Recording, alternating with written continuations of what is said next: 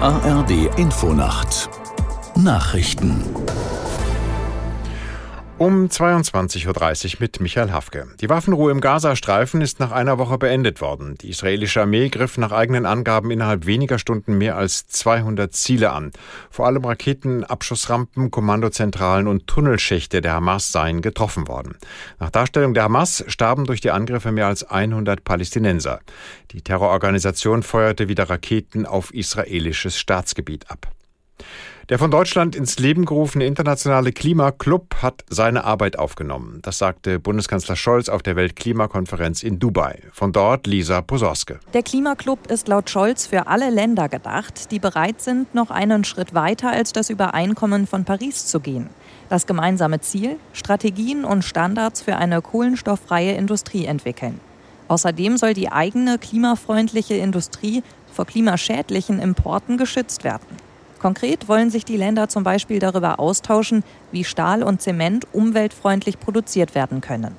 36 Länder sind zur Gründung des Clubs bereits dabei, darunter Deutschland, die Niederlande und die USA, aber auch Costa Rica und Kenia.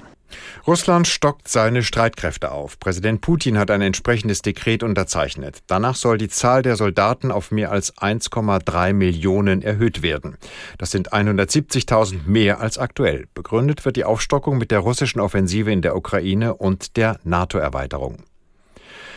Der 20-jährige Iraker, der möglicherweise einen Anschlag auf einen Weihnachtsmarkt in Deutschland verüben wollte, sollte eigentlich heute abgeschoben werden. Der Mann hatte aber dagegen Klage beim Verwaltungsgericht Magdeburg eingereicht. Deshalb konnte die Abschiebung bisher nicht umgesetzt werden. Aus Magdeburg Stefan Schulz. Ziel seiner Anschlagspläne könnte der Weihnachtsmarkt in Hannover gewesen sein. Der Tatverdächtige soll nach Recherchen von WDR und NDR darüber nachgedacht haben, Besucher des Weihnachtsmarktes mit einem Messer zu bedrohen. Das Landeskriminalamt Hannover Hannover hatte den Mann am 21. November wegen der Gefahr eines Anschlages festgenommen. Am selben Tag hatte das Bundesamt für Migration und Flüchtlinge seinen Asylantrag abgelehnt. Im Abstiegskampf der ersten Fußball-Bundesliga hat der erste FC Köln wichtige Punkte geholt. Die Mannschaft siegte in Darmstadt mit 1 zu 0.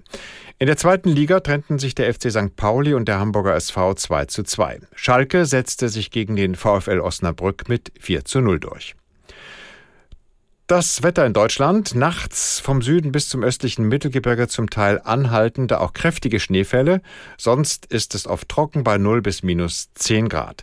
Morgen im Südosten und Osten sowie über Teilen der Mitte zeitweise Schnee. Im Norden von den Küsten her Schneeregen. Im Westen teils heiter bei minus 6 Grad im Vogtland bis plus 3 Grad auf Borkum. Am Sonntag gibt's Schnee oder Schneeregen, im Süden zeitweise heiter, Temperaturen dann minus 5 bis plus 3 Grad. Das waren die Nachrichten.